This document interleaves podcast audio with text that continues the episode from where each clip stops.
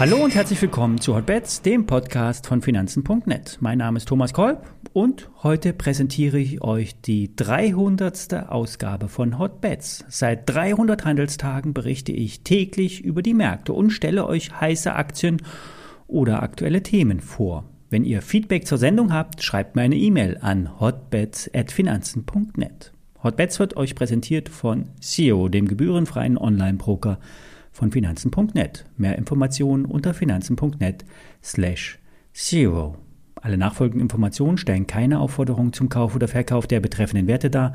Bei den besprochenen Wertpapieren handelt es sich um sehr volatile Anlagemöglichkeiten mit hohem Risiko. Dies ist keine Anlageberatung und ihr handelt auf eigenes Risiko. Ja, was für ein Tag. Frankfurt hat gebebt. Hunderttausende feierten den Eintracht-Sieg. Und heute geht es mit geschätzt einer Viertelmillion Fans auf dem Römerberg weiter. Denn die Eintracht-Spieler kommen heute mit dem Trainer und dem Team aus Sevilla zurück. An den Börsen ging es nicht weniger spannend zu. Nicht im Elfmeterschießen fiel die Entscheidung, sondern an der gestern angesprochenen Marke bei 14.215 DAX-Punkten. Hier konnte sich der deutsche Aktienmarkt nicht nachhaltig darüber halten. Schuld waren die permanenten Abverkäufe in den USA. Damit liegen wieder größere Put-Positionen im Geld und es wird schwierig, das Ruder noch einmal herumzureißen.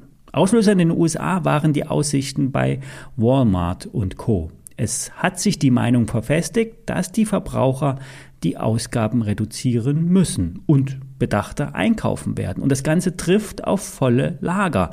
Die Einzelhändler haben wegen den Lieferkettenproblemen die Lager vollgestapelt. Und nun kommt die Nachfrage nicht in gewünschter Höhe. Zudem die Inflation erhöht die Kosten der Unternehmen. Diesel, Strom, Löhne, Einkaufskosten, alles steigt. Das war bekannt. Nur jetzt sagen es die Firmenchefs ihren Aktionären.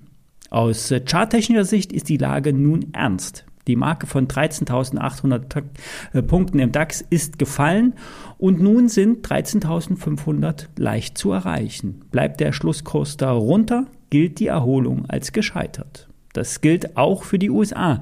Neue Tiefs sind wahrscheinlich. Für die laufenden Hebeltrades bedeutet das nichts Gutes. SAP bestätigt nach der Hauptversammlung den Abwärtstrend. Sollte die Aktie nicht zeitnah über die Marke von 90 Euro zurückkommen, besteht weiteres Abwärtspotenzial. Erst über 93 bis 95 Euro besteht die Chance auf einen Trendausbruch nach oben.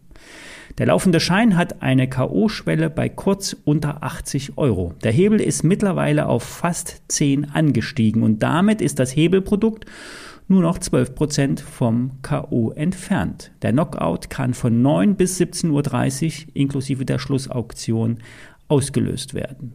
Fazit? Der Trend geht klar abwärts. Der Verfall an den Terminbörsen kann die Märkte richtig durchschütteln und das Ex Risiko ist extrem hoch. Ein Totalverlust bei dem SAP-Schein droht zeitnah, wenn der Trend anhält. Bei dem Schein auf Netflix hat sich die Situation auch in 24 Stunden komplett gewandelt. Der Schein liegt nun ein Drittel im Minus. Der KO liegt bei 150,5 Dollar.